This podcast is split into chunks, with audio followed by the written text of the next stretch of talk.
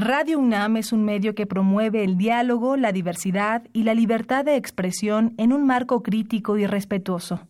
Los comentarios expresados a lo largo de su programación reflejan la opinión de quien los emite, mas no de la radiodifusora. Esto es Tiempo de Análisis. Esto es Tiempo de Análisis. Una coproducción de Radio UNAM y la Facultad de Ciencias Políticas y Sociales. Tiempo de Análisis. Política debate, cultura, sociedad, economía, periodismo, movimientos sociales. Opina, debate, discute, analiza. Tiempo de análisis. Un espacio donde con tu voz construyes el debate. Buenas noches, esto es Tiempo de Análisis, les saluda Elias Lozada. Este es el programa radiofónico de la Facultad de Ciencias Políticas y Sociales. Estamos transmitiendo a través del 860 de amplitud modulada y vía internet en www.radionam.unam.mx. Nuestros teléfonos en cabina son el 5536 8989 y la sin costo 01800 505 26 88. También nos pueden seguir en Twitter y en Facebook en arroba tiempo de análisis y en la página de Facebook de la Facultad de Ciencias Políticas y Sociales de la UNAM. Esta noche el tema que trataremos es un tema que tenemos cada semestre, cada seis meses, y es el proyecto llamado Pequeños Periodistas. Eh, está con nosotros Deyanira Morales, eh, alumna de la facultad, noveno semestre, Luis Lugo, profesor de nuestra facultad, y Erwin Pastrana, egresado ya. ¿Así es? Sí. Buenas noches a los tres. hola, muchas gracias por la invitación. Este, bueno, comencemos este día un poquito agitados todos, llegando en safe. Siempre el tráfico de la ciudad es un caos. Una locura. Y más a últimas fechas. Así es. Con tantas calles cerradas aquí, tantos edificios caídos a dos, tres cuadras de aquí de Radio UNAM, en la Colonia del Valle. Pero bueno, empecemos con el tema de hoy, que es pequeños periodistas. Los tres eh, son de la de la facultad, casi los tres egresados de la carrera de Ciencias de la Comunicación. Cuénteme qué es, qué es este proyecto, cómo van. Este, cada semestre, cada año tenemos noticias o ustedes vienen a actualizarnos de, cómo va su proyecto. Así es, pues bueno, eh, esta vez vamos a presentar la tercera escuela de periodismo que se dio en julio, es ya nuestro tercer año que llevamos haciendo este proyecto, es eh, pequeñas voces para grandes realidades es un poco el, lema de la Escuela de Periodismo para Niños y Niñas, en el que prácticamente eh, ya llevamos tres años eh, con, la, con la misma dinámica, eh, pero vamos actualizando los talleres. Y la idea y el objetivo general de, de, esta escuela de periodismo es que los niños y las niñas se acerquen a, a los medios de comunicación y hagan un buen uso de, de estos con conciencia y con más reflexión de lo que lo hacen habitualmente. Sí, un poco para contextualizar lo que bien menciona de ella. Eh, somos un grupo interdisciplinario, eh, la mayoría sí de la facultad, pero por ejemplo Erwin viene de la Universidad de Insurgentes. Tenemos gente que ha estado aquí en la UAM, eh, de varias, varios lugares, aunque el proyecto que es Contratiempo MX, del que se deriva la Escuela de Periodismo para Niños y Niñas, nace en las aulas de la facultad hace ya 10, 11 años, ¿no? Entonces es una es muy bonito regresar a tiempo a análisis, que es el espacio de la facultad. Ahora ya como profesor adjunta, como profesor con un equipo que nos respalda para hablar sobre este proyecto y al mismo tiempo motivar a quienes nos escuchan, supongo yo que varios de ellos compañeros y compañeras de la facultad, para pasar de, de, esta teorización que solemos hacer siempre en los salones de clases a acciones más concretas, sobre todo con el contexto que nos está tocando vivir, ¿no? Lo que tú dices es una parte, tanto caos implica soluciones y las soluciones me parece que pueden llegar de nosotros y nosotras también para que a partir de ello generemos otras y otras realidades, que es el eslogan de contratiempo, a lo que apela también la formación de niños y niñas críticas que sepan intervenir en el periodismo. Ahorita esta escuela de periodismo, ¿en dónde está funcionando físicamente? las instalaciones las pusimos nosotros de lo que se llega a recaudar de las, ¿cómo se llaman? Donaciones. Y este, se va moviendo conforme a los lugares. Por ejemplo, hoy tenía entendido, esta es mi primera vez en la Escuela de Periodismo, tenía entendido que estaba en la delegación Coyoacán y ahorita nos mudamos cerca de CEU. Entonces ahí fue donde se realizaron las, el curso. ¿Cuántos niños son? En este caso, ¿cuántos niños son? ¿Cuántas personas participan? Este, si alguien quiere ir, eh, ¿cuál es la vía? El Escuela Proyecto para Niños y Niñas es un proyecto de dos semanas, pero nos lleva a planearlo un año. Ahorita ya estamos planeando la, la cuarta generación y lo hacemos como taller de verano. La intención este año sería ampliarlo para ver si en diciembre podemos hacer una nueva edición. Somos un proyecto autónomo y autogestivo, ha sido difícil mantenerlo en esa lógica y no dependemos ni de partidos políticos o empresas. Entonces, como dice Erwin, organizamos desde rifas hasta algunas donaciones que llegan de gente que nos sigue en Facebook. Estamos en Contratiempo MX ahí en Facebook si quieren meterse. Y la invitación es abierta, ¿no? La idea es también devolver mucho, muchísimo de lo que nos ha dado la universidad como, como estudiantes. La universidad invierte mucho en nosotros y nos parece que una forma linda de devolverlo es catalizar a niños y niñas. Pueden seguirnos en Facebook, seguir lo que estamos haciendo. Entrevistamos a los niños y a las niñas para que tengan un interés y una vocación, porque a veces los mandan sus mamás y sus papás, ¿no? Entonces vemos cómo pueden ellos canalizar toda su energía y como bien dice Erwin, lo hicimos primero en Coyoacán, ahora en Copilco rentamos algunas instalaciones para que ellos tengan acceso a diversos elementos como también celulares o cámaras que nosotros mismos ponemos. Sí, en realidad el proyecto es anual. eh, el primero y segundo año fue en Coyoacán, este tercero fue en Copilco. Y los talleres fueron, eh, bueno, hay una temática que ellos eh, la eligen. Y en los, en los primeros dos talleres que es sensibilidad social e investigamos lo que nos gusta, ellos ahí descubren cuál va a ser el tema de, de interés en el que van a desarrollar. Y posteriormente, eh, bueno, nosotros lo que damos es, bueno, por ejemplo, Erwin dio taller de música, yo di taller de literatura, he dado taller de crónica, eh, a- este Josué dio investigamos lo que nos gusta y lo que hacemos es eso, ¿no? Una vez que ellos identifican el tema que les interesa, lo, lo desarrollamos eh, con, un, con un formato transmedia, es decir, pueden hacer un video, eh, también se hicieron spot radiofónicos, eh, fotografías, Canciones. entonces, ajá, ah, Obras de canciones. teatro incluso llegan. Ok, antes de ir a, a- a fondo ya con los temas súper interesantes para las personas que nos escuchan, a lo mejor para los que tienen un hermanito o un hijo, Claro. Demos puntualmente las fechas, cuando eh, el último, cuándo fue, cuándo se planea el siguiente, dónde está la sede, si es abierto o no, cómo se pueden inscribir. Este, demos bien esos datos ahorita. Después vamos a ir a una pausa y enseguida nos vamos a, a- a lo interesante de este asunto. ¿Cómo se le entra a un niño para, este, para enseñarle este tipo? Digo, ya estamos hablando de campos de materias sociales. Claro. ¿no? A lo mejor dices, órale, un niñito ya este, ah, adentrándose a la historia, a lo mejor a la historia profunda. Y este, pero bueno, antes de entrar a eso, que es súper interesante y seguramente la gente que nos está escuchando, los que tienen hijos, los que tienen algún sobrinito por ahí, incluso los niños, porque también hay niños que nos escuchan, que tienen esta comezón por los, por los medios de la comunicación, por los micrófonos, por las cámaras, se podrían acercar y desde muy temprana edad eh, eh, sería muy, muy bueno que lo hicieran. Entonces, ¿cuándo fue la última vez? ¿Cuándo fueron? Ahora sí, ¿cuál fue su última graduación? ¿Y cuándo se planea la- este, este curso de verano que ustedes están diciendo que a lo mejor en diciembre se abre otro, otro, este, otro espacio? Segurísimo en agosto. ¿no? Si nos comprometemos en agosto es seguro y ojalá que en diciembre salga. Necesitaremos el apoyo de las personas que nos escuchan justamente para que podamos ejecutarlo. Y un punto importante es que no solo hacemos la escuela de periodismo, hacemos varias actividades, ¿no? Desde la parte periodística que hacemos como jóvenes hasta programas de radio también tenemos algunos por ahí. Y estamos haciendo varias cosillas por si la gente se interesa pueden intervenir desde ahora mismo. O sea, no es necesario llegar hasta agosto, aunque en agosto es, digamos, que el gran evento, ¿no? La escuela de es como nuestro gran evento. Dos semanas intensas. Dos semanas intensas, pero preparamos todo desde antes y estamos generando contenidos en la página de Facebook, Contratiempo MX, a lo largo del año. De los últimos graduados, ¿qué, qué hicieron? Bueno, eh, fue del 14 de julio al 28 de julio, la última escuela de periodismo. Eh, hicimos una exposición en donde cada taller expuso lo que hicieron con los niños y las niñas y fue el 28 de julio. Entonces invitamos a los papás, a las mamás y hubo una exposición de los spots radiofónicos y también de fotografías y de los trabajos que hicieron a mano. Eso En- fue en Coyoacán todavía. En Copilco. Copilco. En, en- en enero, febrero en la facultad va a haber una exposición de fotos de lo que creaban los niños y las niñas. Que es- la foto fue de lo que más les gustó, ¿verdad? O sea, tiene elementos ya muy de vida que solamente habría que teorizarlos para que tomaran fotos muy bonitas que van a estar exhibidas en la facultad. ¿Cuántos alumnos fueron este último curso?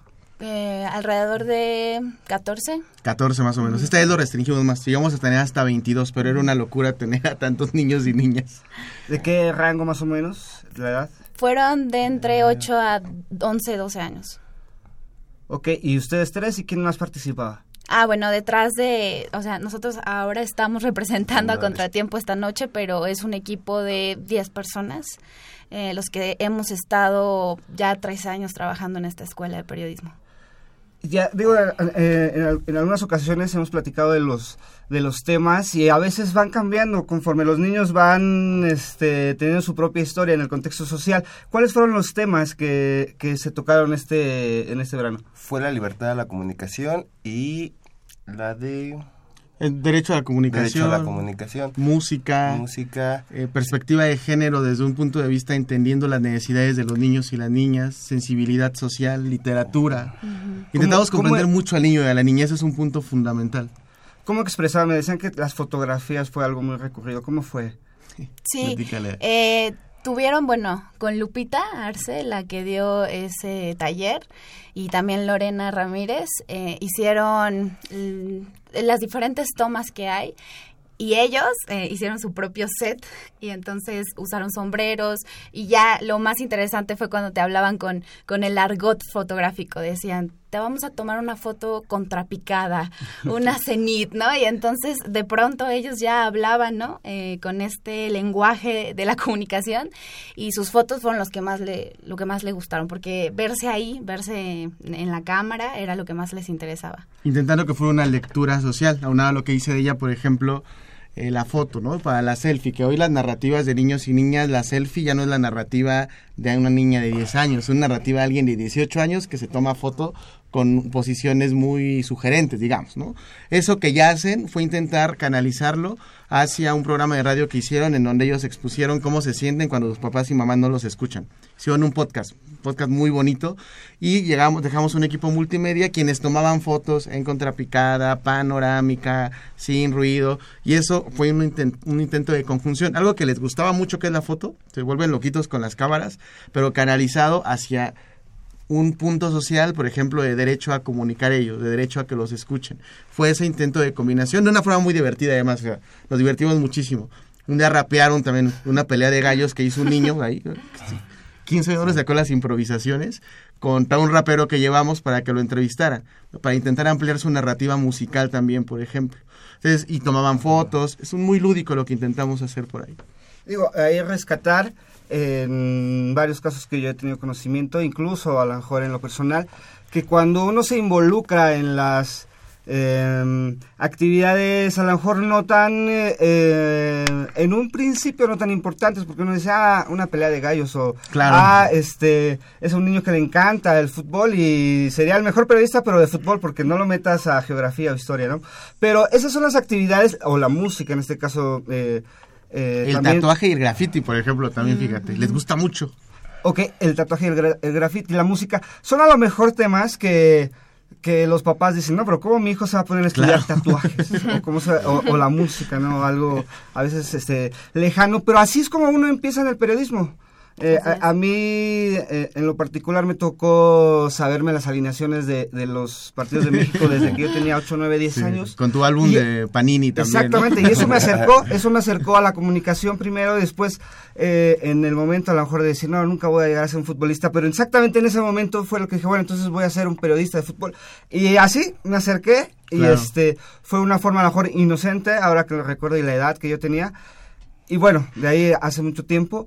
Y eso a lo mejor una, un ejemplo de la forma en cómo una persona se puede llegar a, a acercar a esta oficio primero, ya profesión ahora tan bonita, tan eh, lúdica, a veces tan sufrida, eh, que es el periodismo, porque muchas veces este eh, yo tengo amigos, sobrinos, familiares que te preguntan, oye, este, sería bueno estudiar para periodista o comunicación, y yo siempre digo, no, piénsalo dos veces, seguramente habrá otras este, materias que en las que te puede ir mejor o en la que no puedes sufrir tanto, ¿no? Ya a Sí, eh, sí. eh, eh, en unos minutos hablaremos sobre, sobre estos viajes de la profesión para que los niños también vayan entendiendo que estamos como en la parte de- muy sesgada de- de- del arte, ¿no? O sea, estamos entre que escribimos y lo hacemos bonito y le ponemos estética a la fotografía o a la filmación, pero del otro lado estamos documentando.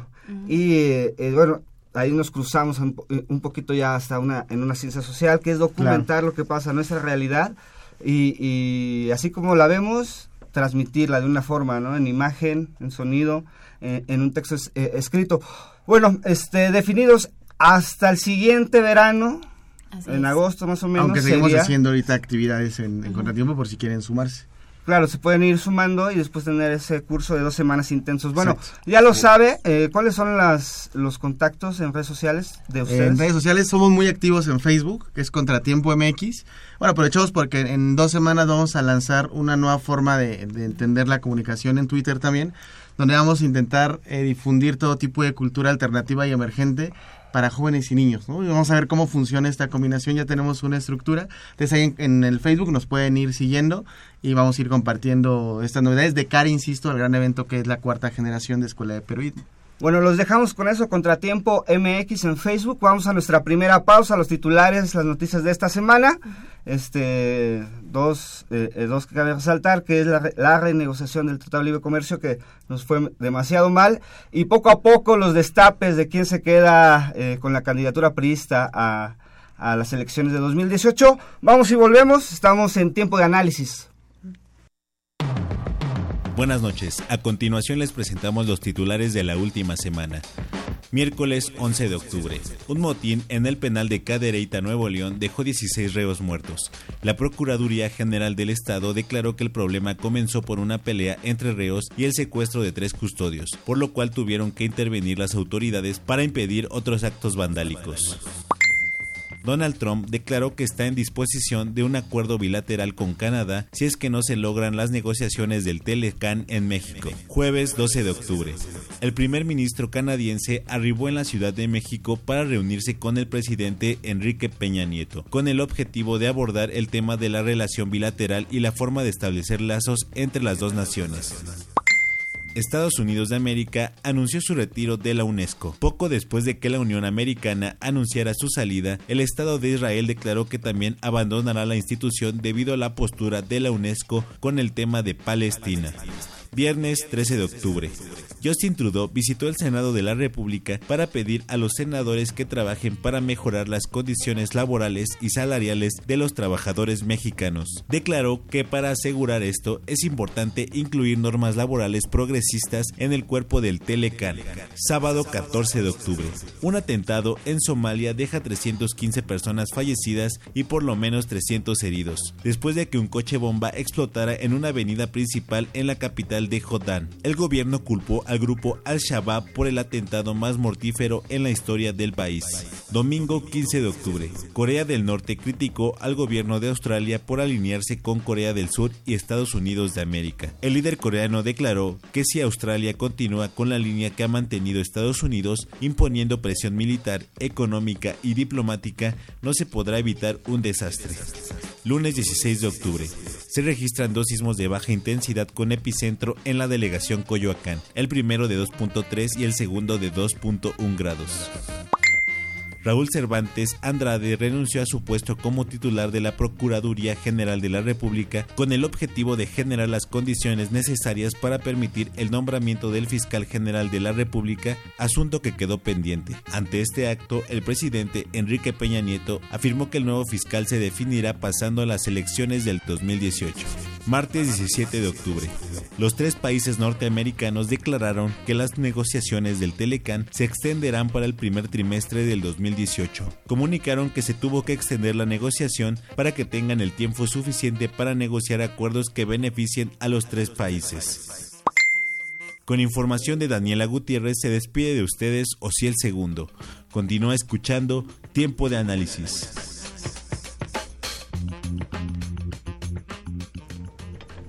Estamos de regreso en Tiempo de Análisis. Este es Radio UNAM 860, el programa radiofónico de la Facultad de Ciencias Políticas y Sociales. Hoy con el tema Pequeños Periodistas, a propósito de la Escuela este, de Periodistas, dirigido a niños que quieren interesarse en este tema. Y nos quedamos, o ya habíamos anticipado antes de la pausa, en tocar eh, el modelo teórico, en cómo se fundamenta esta, esta iniciativa de la facultad, de alumnos de la Facultad de Ciencias Políticas y Sociales partir, ¿dónde está el modelo teórico? ¿Qué es lo que abarca? Y de ahí lo desglosamos hasta llegar a la práctica. Pues, o sea, Contratiempo nace con una inquietud de llevar eh, el aula a las calles. Pero como estudiantes de tercer semestre de la facultad, llevábamos más el aula a nuestros propios sentires que a las calles. Entonces fue una discusión muy metateórica que tuvimos hasta que fuimos bajándolo y ya después de mucho tiempo de experiencia dijimos, ¿por qué no intervenir con niños y niñas? Que justamente hay mucha creatividad y potencial ahí. Y entramos sin nada de fundamento, desde una parte muy empírica y con un fundamento muy abstracto, hasta que poco a poco nos fuimos relacionando con la pedagogía, es una pedagogía activa, constructivista al mismo tiempo, construir el conocimiento entre todas y todas.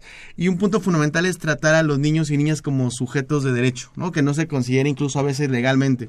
Un niño y una niña no necesita una intermediación muchas veces para hablar, solamente hay que escuchar y escuchar desde un diálogo en común. Entonces, el niño y la niña ya tiene una identidad, ya tiene una forma de ser, ya tiene una forma de hacer. Hay que construir junto a, junto a esa forma. Y es muy difícil porque tenemos un adultocentrismo durísimo. Y, no solo eso, y luego desde la academia más adultocentrismo teórico y abstracto. Ya te voy a decir cómo transformar las cosas. No, o sea, hay que transformar desde la propia realidad cotidiana en que día a día nos relacionamos. Y a partir de ahí es que intentamos ser muy transversales en el arte, ¿no? Erwin es músico, en la literatura, y de Yanira se ha, se ha, dedicado a tratar esos temas, también ha hecho radio, en la parte política, pero una política muy baja a niños y niñas. En, en un programa de radio les preguntamos, ¿qué es política? Y sin que ellos supieran nada de teoría, nos dieron una definición de filosofía política muy bonita. Dijeron, es una forma en que todos y todas podemos vivir bien a partir de personas que hacen bien las cosas. Y dijeron que política es respetar al otro. Y es respetar al otro. No hay intermediación ahí, y es una definición de filosofía política, digamos. ¿Cómo canalizar eso para que estos niños y niñas puedan hacer lo que les gusta en un futuro? No solo periodismo, eh, tenemos gente que le gusta el arte, que le gustó el hip hop y ya quieren ser raperos, que les gustó la antropología, que en alguna extraña clase le descubrieron ahí adentro, y eso es muy bonito porque ellos ya empiezan a hacer, a hacer y a hacer, un poco la pedagogía. Ahora, por otra parte, el proyecto se presenta y nada más se ve, digamos, una cara de la moneda, ¿no? Nosotros, eh, cuando Josué te dice que llevamos un año siempre, ¿no? Preparar la escuela de periodismo, tiene que ver con seminarios que nosotros hacemos porque es un proyecto multitrans e interdisciplinar en el que, por ejemplo, llevamos invitados especiales, eh, llevamos a una pedagoga en donde nos dio eh, técnicas para tratar con niños y niñas, cómo nos podemos presentar ante ellos sin tener esta posición del adultocentrismo, ¿no? Sino estar a la par porque consideramos a los niños y a, las niñas sujetos de derecho, que es un, una parte bien importante que sustenta el proyecto, y que también eh, hace dos años, o todavía, sí, la primera vez que hicimos la escuela de periodismo, tuvimos un seminario de pedagogía en el que nos basamos también en, la, en las epistemologías del sur. Vimos a Freire y esto de la educación bancaria, cambiarlo, ¿no? Esta parte de presentarnos ante los niños y las niñas de una manera muchísimo más humana que nada más mostrarnos como nosotros vamos a venir a enseñarles. Nosotros nos hemos quedado con una con una idea muy bonita que es nosotros vamos a aprender de ellos y ellas, no es al revés y con trabajo psicológico también. O sea, tenemos incluso talleres de psicología para trabajar cosas nosotros que no podemos ir a soltar con, con ellos y ellas, ¿no? Que también es una vez, a veces lo que pasa con la docencia. Alguien va a vomitar cosas, sus faltas y, y, deseos, ¿no? a construir. Entonces tenemos trabajos previos, como bien dice de ella. Bueno, antes de, de irlo, esto tocando el modelo teórico y antes de ir a la práctica, ¿hay algún antecedente de algún proyecto o programa que ustedes hayan visto en algún lugar? Al principio pensamos que no, ¿no? Como, como la tesis. Cuando empiezas, piensas que tú te dices, ah, descubrí el hilo negro, ¿no? luego nos dimos cuenta que es reducido, pero sí hay una red de trabajo en derechos de la comunicación y en cuanto a infancias. Quizá uno de los agregados que tiene el proyecto es que no contamos con apoyo en serio ni de empresas ni de partidos políticos y es mucha pasión lo que le metemos ahora intentando hacer autosustentables con nuestro propio modelo. En segunda instancia, que tenemos una fundamentación desde la comunicación, que eso es algo muy importante. Hay de, sociología, de antropología. Es, limitada esta red, pero sí hay algunos talleres y hoy está muy concentrado en la parte digital, que sí nos gusta, pero que lo digital siempre está precedido por esta interacción, que nos parece muy importante, muy, muy importante rescatar.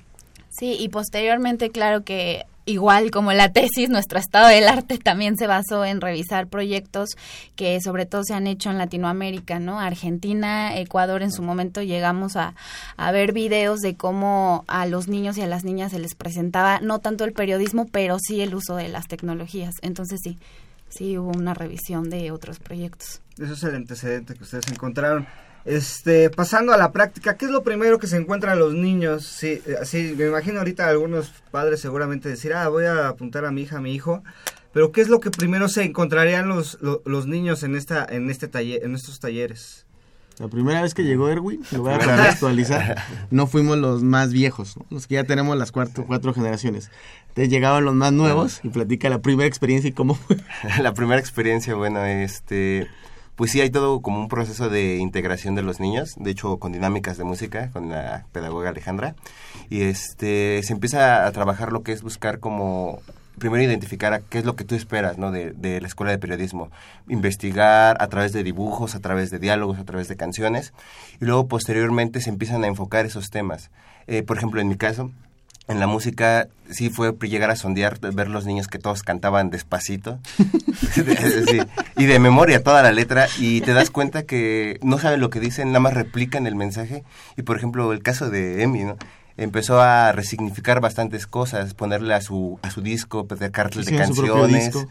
Este la en mi taller de música se buscó realizar bueno, dar pautas de cómo se construye una música, de cómo su propia perspectiva. Hicieron su propia letra. Hicieron su propia letra, se dividieron en dos equipos y empezaban a, por un lado, la parte muy verso-coro, que fue la de, ¿cómo se llama? Escuela de Periodismo, basada en una misma canción de que cantó la, la pedagoga.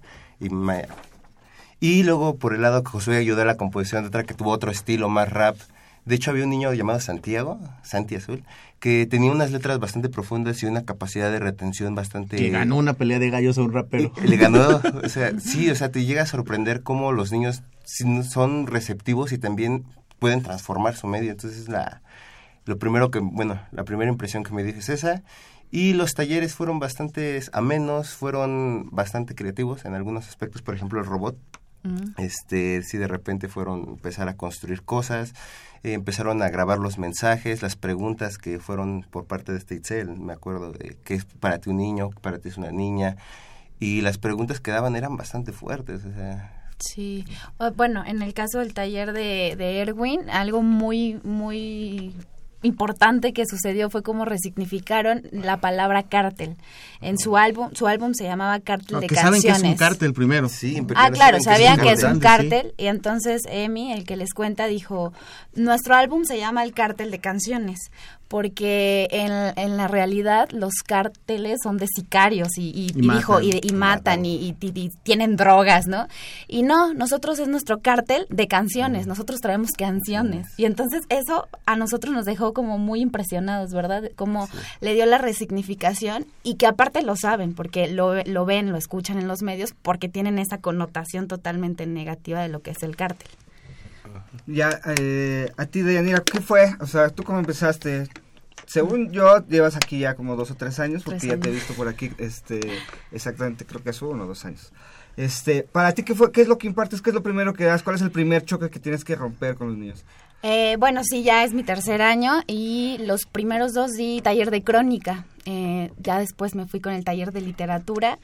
Y lo primero es que, bueno, y es algo que nos pasó a todos, uno se presenta como queriendo dar la clase con el modus universitario.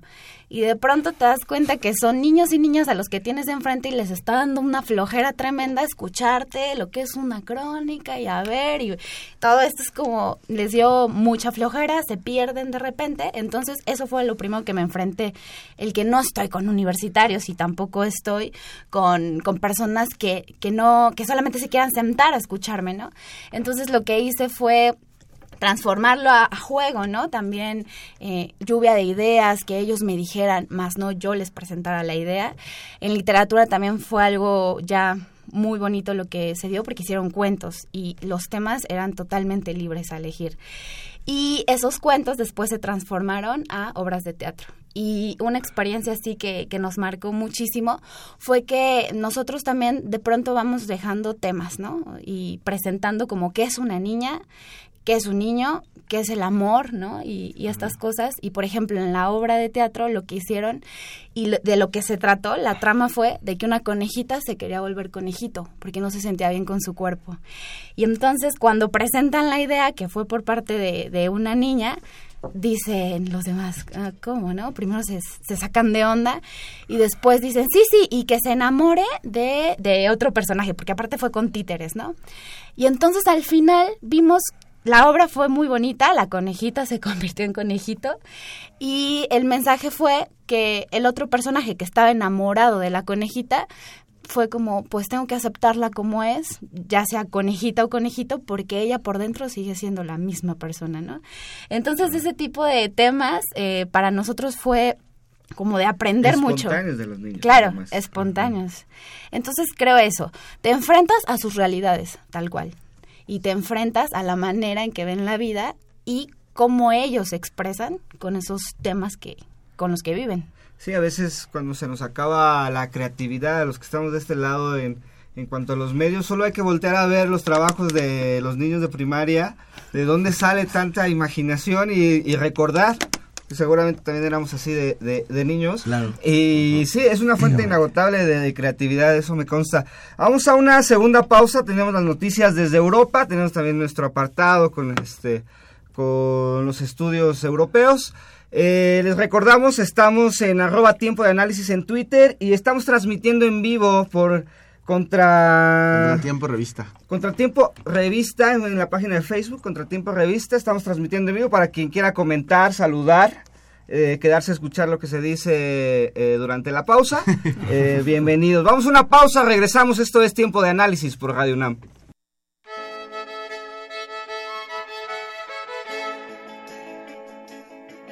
Buenas noches. El Centro de Estudios Europeos presenta su cápsula Noticias desde Europa. Espacio de análisis y opinión sobre el acontecer en ese continente. El pasado domingo 15 de octubre se llevaron a cabo las elecciones en Austria, donde los conservadores ganaron a la cabeza de Sebastian Kurz, quien sería el jefe de gobierno más joven de Europa. Kurz podría formar gobierno con la extrema derecha, fortaleciéndose el populismo conservador y desarrollar un discurso antimigrante. Sobre este tema tenemos el comentario del analista de política internacional, el doctor Arturo Magaña Duplanchier. Este domingo 15 de octubre tuvieron lugar las esperadas elecciones parlamentarias en Austria. Apenas en diciembre pasado terminó el drama de las elecciones presidenciales que culminaron con la victoria de Alexander van der Bellen, el candidato de la izquierda liberal, sobre Norbert Hofer, el líder de la ultraderecha. Pero en esta ocasión los austriacos definieron lo más importante, la conformación del Parlamento. Si bien una constante preocupación tanto de aquel como de este proceso electoral se centró sobre los efectos de una crisis migratoria y una desaceleración del crecimiento económico en el país, lo cierto es que lo ocurrido esta semana transforma considerablemente algunos de los rasgos de la elección de diciembre que en su momento se consideraron como tendencias políticas. Por un lado, la crisis de los partidos tradicionales no tuvo necesariamente una expresión relevante en esta elección. Los antiguos aliados de la gran, la gran coalición, ahora más bien enfrentados, obtuvieron el mayor número de votos frente a los nuevos partidos como los verdes, que quizá no obtengan ni siquiera el 4% para tener representación parlamentaria, o los liberales de la Nueva Austria. Pero el dato fundamental de esta elección es un considerable giro a la derecha, que a diferencia del giro simbólico a la izquierda que representó la elección de Van der Bellen, tendrá consecuencias muy relevantes en la orientación misma de las políticas públicas en Austria. Sebastián Kurz, ex ministro de Relaciones Exteriores de 31 años de edad, rebasó por la derecha, como se diría vulgarmente, a Heinz Christian Strache y el radical Partido por la Libertad de Hofer, que termina disputándose voto a voto el segundo lugar con los socialdemócratas.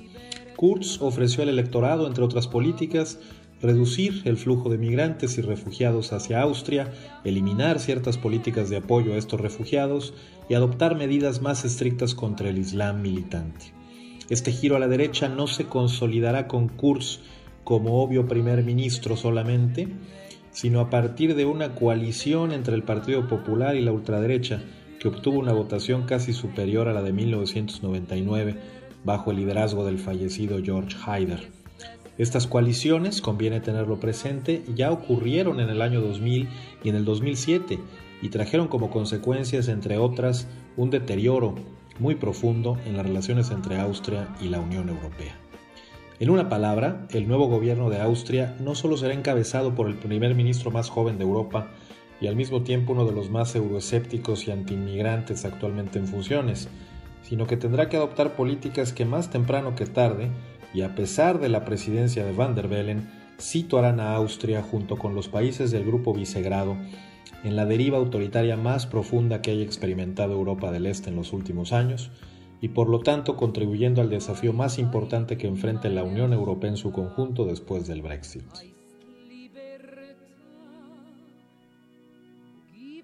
Se despide de ustedes Jessica Mejía. Continúa escuchando Tiempo de Análisis.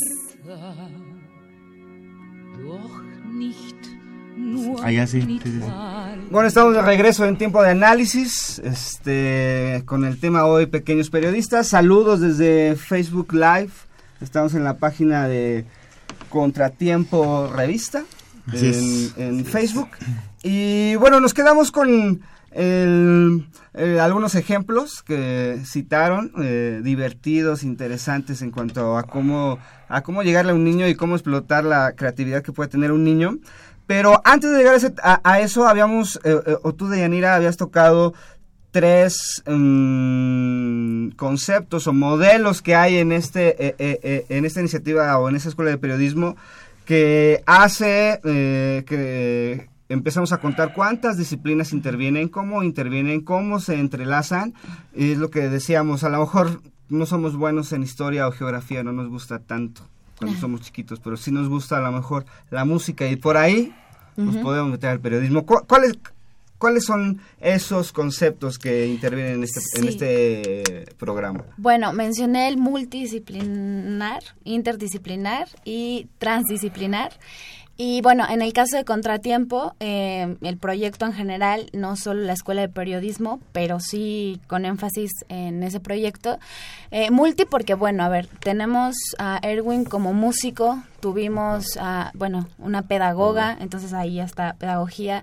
Hemos tenido también intervención psicológica, está la psicología. Claro, eh, no negar la, la cruz de nuestra parroquia, comunicación en, con mayor importancia y que bueno, de ahí se deriva comunicación política, comunicación audiovisual, que también eh, tenemos ahí un, grupo de personas increíbles que son también de la Universidad de Insurgentes, que han estado al pie del cañón en, la parte audiovisual. súper bien la parte teórica de los de la facultad.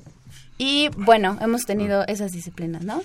Eh, eso sería eh, tocarlo que a veces eh, cuando salimos de la facultad, híjole, no hemos tocado un botón, ¿no? Y eso es algo, es, un, eh, es una deuda que tenemos en tanto los que estudiamos y los que participamos en la facultad, porque llegamos a otros lados y dices, no, mira, aquí se le puede cortar la imagen y, y trabajar este la multimedia, que a veces a nosotros nos cuesta trabajo y hay que confesarlo. Este, ¿cómo se atraviesan? O un ejemplo de cómo se atraviesa la música con la comunicación, la música con la producción.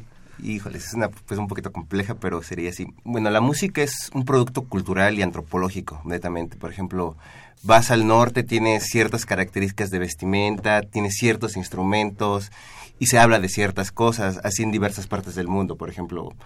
Y citar la música de una región es muy difícil, precisamente porque ya estamos muy conectados. En, tenemos ya, por ejemplo, cumbias norteñas, eh, combinaciones muy locas de ese tipo. Entonces, al cruzar la música con mi segunda carrera, que es la comunicación y la producción, te das cuenta de que pues, se abre un abanico de posibilidades, ¿no? Tanto en las herramientas, como sería la computadora, el equipo, como en el contenido. Por ejemplo, no sé si has oído a Johnny Cash.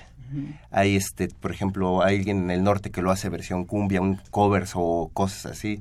Eh, aquí en México, por ejemplo, tenemos, no sé, aquí en la ciudad que diga, tenemos, por ejemplo, unos amigos que hacen más, que sean mazorquitas, los mazorquitas y ellos hacen música prehispánica con rock. Entonces sí es muy difícil decir que, que no se cruzan algo, porque si la es completamente tu contexto, la forma en la que asimilas las cosas, lo expresas tanto. Toda la historia ha sido así. Entonces por eso es algo complejito de explicar. En cuanto a la pedagogía, cuando les toca dar a ustedes el, eh, la materia, ¿cómo, ¿cómo acercan a lo mejor a algo que a lo mejor tú eres muy buena en comunicación y en literatura, pero cuando ya te eh, toca algo de psicología, ¿cómo llegas a eso? ¿O sí tiene que llegar la psicóloga a dar algo allí? No, pues, eh, la parte de los recursos humanos es la... sería inagotable si tuviéramos a todas las especialidades junto a nosotros, pero tenemos que que formarnos entre lo más transdisciplinarmente que se pueda para poder intervenir en los contextos que se requieran dentro de ese momento. Si en ese momento se requiere algo más psicológico, alguno de nosotros tiene más especialización en cursos, por ejemplo, psicoanálisis, psicología, ¿no? Si se requiere algo de enfermería, alguien tiene que saber primeros auxilios también del equipo. Y eso implica entonces formarnos previamente como equipo para que a partir de ello eh, haya un sentido de colectividad que se exprese hacia niños y niñas y podamos ocupar esos espacios que se requieran. Además de que cada año se va renovando el equipo que tenemos, eh, nos mantenemos como base algunos y vamos metiendo a más personas. Muchos llegan por adjuntías, por ejemplo, otros llegan por clases, otros llegan por amigos o amigas. No entre en automático, ¿no? También hay muchas personas oportunistas que pues, ven un proyecto ya consolidado, que quieren meterse ahí, ¿no? Cuidamos mucho eso, mucho, mucho. Creo que la situación del, del, del país es que aunque se niegue que hay corrupción, es demasiada corrupción, como para entrar a esos juegos de poder en donde intentamos justo construir otras lógicas dentro de este proyecto. Eh, ¿En qué sentido oportunistas? O sea, ven el proyecto avanzado y ellos se, acercan a qué? Por ejemplo, tenemos el espacio en el IMER, ¿no? Tenemos un espacio en el IMER, Radio Ciudadana, eh, nos costó trabajo ganar esa convocatoria. Tenemos convenios con Centro Cultural Border, ahorita mismo que estamos con ustedes, con la Facultad de Ciencias Políticas, nos invitan a dar cursos. O sea, ya es un espacio que dentro de, con el Club Atlántico, ¿no? Dentro de 10 años hemos ganado muchísimos espacios con nuestro trabajo. Y es fácil llegar, ¿no? Y de pronto incorporarte una dinámica así, queriéndolo hacer negocio, que eso mm, ha sucedido mucho. Que quería llegar. pues, ¿qué creen? Está bien padre todo esto y tengo un amigo que se dedica a la política, viene Nos han ofrecido cantidades muy fuertes por comercializar este proyecto. Muy fuertes, ¿no? Muy, muy fuertes. Diría Carranza, un bombazo, ¿no? un bombazo. Hemos, nos hemos sostenido y aquí estamos. Pueden ver la página. Entonces, eh, cuidamos mucho eso. Intentamos ser muy éticos en todo lo que hacemos, incluido Contratiempo y el proyecto. Digo que eh, digo está bien citarlo porque luego luego salta y, está bien eh, decir cómo funciona y incluso así hasta dan ganas mm. este de participar o de llevar a alguien este o de regalarnos plumas lápices. Nos han dado cosas bien bonitas de así verdad sí, hasta de hecho nos llevan de comer el primer día. de comer el primer día y en su experiencia cuál sería a lo mejor para el siguiente curso lo que ustedes agregarían eh, bueno, eh, sobre todo lo de las tecnologías, temas que ya son más sensibles, como que sí lo hicimos este año, pero que nos gustaría profundizar en el que viene, que es sobre todo como eh, que tienen que ver con aspectos más legales, pero que se les puede bajar a los niños, ¿no? Como el por qué es importante saber que una foto ya en la mm. red ya no es tuya, ¿no? Digamos, ya si la subes a Facebook, pues es propiedad de Facebook. Eh, también las, el sexting, el grooming todo eso sí lo vimos en, en este año, pero lo queremos profundizar en el otro, ¿no? Que los niños sepan cuáles son los peligros que mm. corren en, en Internet y cómo pueden... Eh, legalmente, incluso también los, las mamás y los papás, estar con ellos sin también invadir esta parte de que ellos son como sujetos de derecho. Bueno, eh, tengo la duda de qué a lo mejor, este, no solo materia, sino a lo mejor qué medio, qué herramienta ah, podrían este implementar o pensar o que ustedes han tenido que ah, a lo mejor si hacemos este se me ocurre eh, un periscope mm. como taller no ya como este como, eh, como dinámicas exactamente no no lo ah, sé ustedes son los que están han estado en ese en ese proyecto que platican a lo mejor y a lo mejor de aquí salen ideas, pero antes de eso tenemos que ir a una tercera y última pausa. Estamos este, en época de, de mm, Feria Internacional del Libro en el Zócalo, ya se acerca la FIL de Guadalajara, nosotros somos asidos siempre a los libros y por eso estamos eh, lanzando esta cápsula que se llama En el librero, vamos y volvemos. Muy buenas noches. A continuación, les presentamos En el librero cápsula con la información de las publicaciones más recientes de la Facultad de Ciencias Políticas y Sociales. Una crisis como la que actualmente cruza el Estado mexicano deviene de hechos y decisiones tomadas por gobiernos impunes, corruptos, desiguales e intolerantes que permitieron la infiltración del narcotráfico, empresarios y medios de comunicación en la toma de decisiones que correspondían únicamente a los representantes del pueblo. La poca o nula credibilidad que actualmente tiene el Estado mexicano es explicado en la obra que Leonardo Figueiras coordina con el título Crisis del Estado y Pacto por México. Un libro que recopila y explica acontecimientos particulares que hicieron que poco a poco los ciudadanos perdieran la fe en las instituciones y políticos que llevan el rumbo del país en colaboración con ocho especialistas de la materia, en el libro se abordan nueve puntos de vista interdisciplinarios que convergen en la deslegitimación del gobierno mexicano como parte de las secuelas del Pacto por México. La profesora Carola García hace evidente el hecho de que los políticos tienen la necesidad de aparecer en medios de comunicación, a pesar de que estas apariciones no tienen un objetivo político la doctora Georgina Sosa detalla la injerencia de los poderes fácticos en la presente y pasada administración. El investigador Hugo Sánchez describe la crisis y el quiebre del PRD.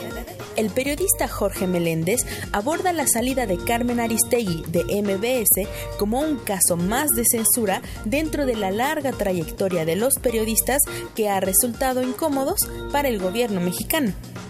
El docente Pablo Marentes estudia los orígenes de la actual crisis en la historia de la política mexicana, la cual se desprendió también de la prohibición de la crítica y oposición que durante tantos años hubo en el país. El especialista Juan Manuel Martínez plasma dos escenarios de México, el de las reformas consecuencia del Pacto por México y el de la actual crisis, ambos panoramas derivados de un análisis mediático basado en la geopolítica.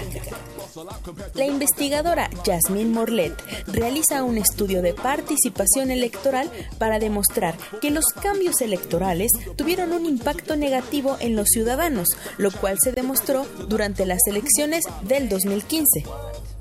Para finalizar con el libro, el antropólogo Pablo Cabañas rememora el Pacto por México desde la necesidad de crearlo hasta llegar a las 11 reformas derivadas de él. Crisis del Estado y Pacto por México. Es un libro que se puede adquirir en la librería de la Facultad de Ciencias Políticas y Sociales. Se despide de ustedes Jessica Mejía. Continúa escuchando Tiempo de Análisis.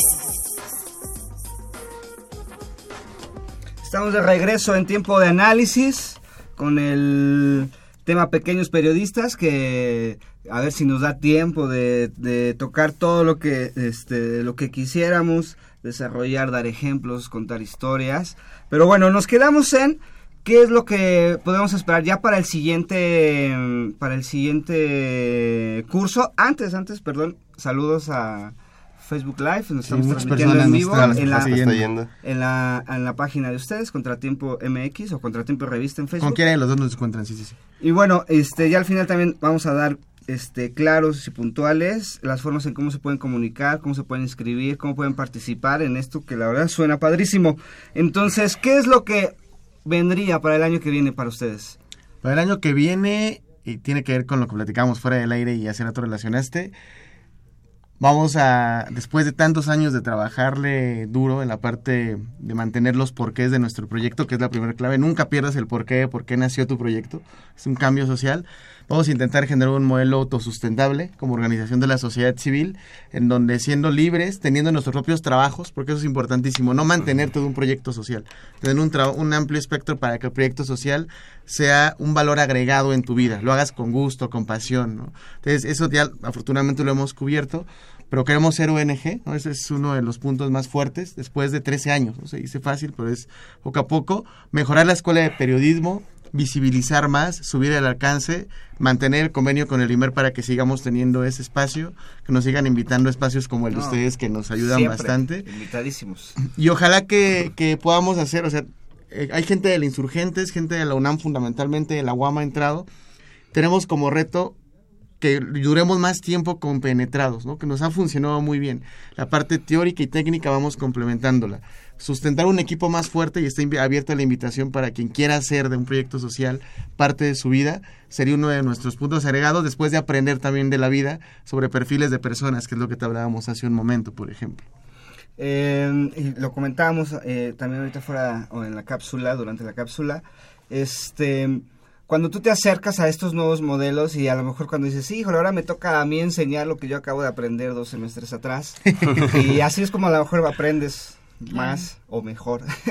Se refuerza. Es- este, en esa misma tesitura, cuando llegas ya o a lo mejor a un tercero o a un cuarto curso que impartes o que dices, híjole, este proyecto está súper bueno, este, ¿cuáles son las, las cosas que todavía le falta a Contratiempo MX que ustedes dicen, híjole, a lo mejor para el siguiente año, no esperarme a lo mejor hasta agosto el curso, pero el siguiente año tener ya activa mi cuenta de Twitter, tener a lo mejor este, no lo sé, ¿qué, Sí. qué- ustedes son los que saben eso?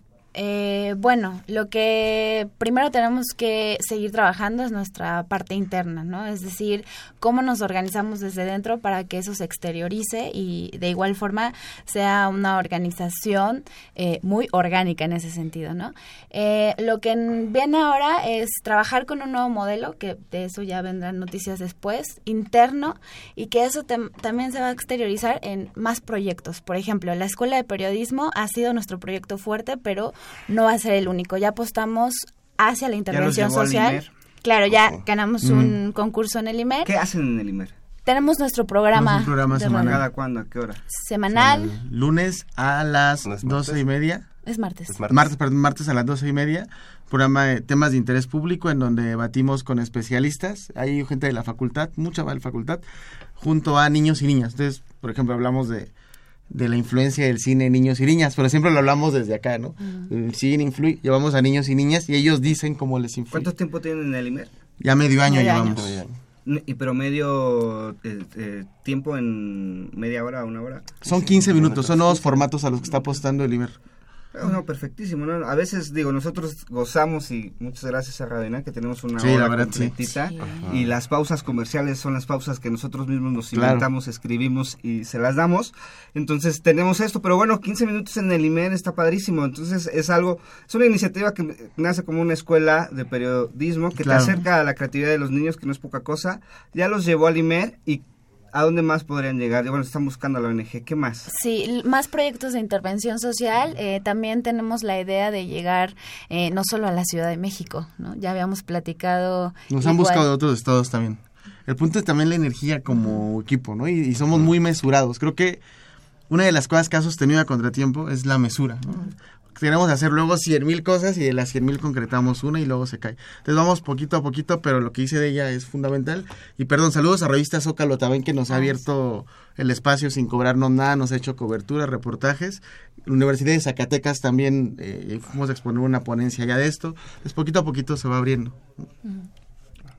Pues ahí van, Ahí la verdad. vamos. O sea, ll- llegan muy, muy tranquilos, pero la verdad, y ya cuando lo explican, el, digo, 10, más de 10 años con esto, pero todo lo que platican, híjole, habría muchos periodistas o egresados que no llevan ni la mitad y a lo mejor llevan más tiempo este, que salieron de la facultad, que eso es bueno y, y- y digo, un poquito el termómetro es que la gente te pregunta, ¿y cómo entramos? ¿Y yo para dónde me voy? Unos querrán eh, producción porque les gustan los cables y las luces, otros son más poetas y van a querer escribir, ¿no? Así se empieza uno, aquí, así se empieza uno a enamorar de esta, de este oficio, yo lo llamo, y después lo convertimos en profesión, pero es un oficio bonito, Muy que es el arte de comunicar, ¿no? Y Exactamente. nosotros le ponemos un poquito de pimienta, de crítica siempre, debe ser. Ya nos mandaron incluso hasta un Goya ahí, eh, un amor muy fuerte a la UNAM. Pero bueno, este, va, van muy bien. Eh, platíquenme un poco este, su trabajo con las nuevas herramientas, porque me estaban diciendo, no, es que hicimos un noticiero de televisión. Y a lo mejor los niños dicen, bueno, qué padre un noticiero de televisión, pero los noticieros de televisión Loret, Mm. 8am, lo ven gente de 30, 35 años para arriba, ya la gente menor... es- Afortunadamente ya. no, digo, es generacional, entonces, pero digo, si se lo estás enseñando a los niños, dices, ah, bueno, a lo mejor como como estas materias de teoría, ¿no? Pero, Claro. ¿qué, qué, qué, qué más medios, en dónde están experimentando con los niños? Estamos experimentando en la música, en la radio y estamos en la parte audiovisual en las computadoras. Eh, la participación siempre ha sido a través de Facebook mucho. Las, hemos, hemos videos donde ellos también pudieron experimentarlo, hacer su contenido y plasmarlo donde ellos lo, pues, se lo podían llevar. De hecho, había un niño, que- otra vez Ante Azul, hizo una canción un día que se sentía mal, se sentía triste, o sea, la escribió y se la fue y se la cantó a su mamá. O sea, eso es lo que busca Contratiempo, buscar... Es más, se grabó y, y se la enseñó a su mamá, que mejor dicho, Eh, en el en el taller, que fueron cuando se presentaron las canciones. Entonces siempre se busca ese medio De transmedia. transmedia, ¿no? el medio transmedia, porque es, ya es muy práctico, muy versátil y lo encuentras en todos lados. Eh, Otro, otra cosa que nos dimos cuenta es esta parte de los youtubers que les encanta y que nosotros también en esta tónica de resignificar ese tipo de actividades, eso también apostarle a, a que sean youtubers, Youtubers, claro. y con sus contenidos eh, y que ellos los resignifiquen desde sus contextos, ¿no? Eso también eh, podemos apostarle a estas nuevas formas de expresarse. Otra cosa muy curiosa es, eh, por ejemplo, que los niños buscan su, su ámbito. Por ejemplo, había una niña que no quería nada de música, pero se aventó a dibujar todas las portadas de los discos, a Claro, iluminar. es. Entonces también es la, la parte multimedia, le da la versatilidad de enfocarte en lo que te gusta, no solamente a un ámbito. Y es- ya cuando se cruzan, se crean cosas bastante maravillosas. Que este trabajo de tiene que ver con lo que tú mencionabas. O sea, hoy, en medio de tanta complejidad y de caos, ¿no? Que vivimos, no podemos prescindir de gente que es diferente a nosotros, pero nos va a complementar en algún proyecto. Y de niños y niñas intentamos fomentarlo. Pues padrísimo, se nos casi se nos acaba el tiempo solo para despedirnos, agradecerles que hayan estado No, con gracias a nosotros. ustedes. No, gracias a ti. Este de Yanira Luis Erwin, muchas gracias. Este al público que nos, que nos escucha también muchas gracias. Métanse a Contratiempo MX, que es la página. Ahí es donde está ahí es donde está la información Sí. para Hay Publican para antes, antes de que nos vayamos, una algún ejemplo de los niños que ya se graduaron que hayan seguido trabajando con ustedes o que incluso hayan repetido curso. Tenemos un minutito. Sí, eh, igual para posterior pueden estar con nosotros como adjuntos, eh, igual como ya van creciendo, ya no se sienten parte de la dinámica tan infantil, entonces nos pueden apoyar estando con nosotros en el trabajo, digamos, de talleristas. Y ese ha sido ya tres años, ya en los últimos dos, ya estuvieron con nosotros Emilio, Ulises, Ulises, y Mau. Mauricio y Santi, ya como adjuntos, o sea que también, digamos, van creciendo. Y de Emilio, Órale. súper rápido, de Emilio Emilio lo querían obligar a estudiar algo que le dejara dinero. A quién sabe qué era, pero que le dejara dinero. Entonces un día en una clase explicamos antropológicamente algo de la música, sale de la clase y dice a su mamá quiere ser antropólogo y desde ahí hasta este momento de tres años ya quiere ser antropólogo. Esas son cosas bonitas porque era algo que le gusta. Bueno, ahí está la invitación. Seguramente la gente que nos escucha no serán pocos los que se acerquen con ustedes.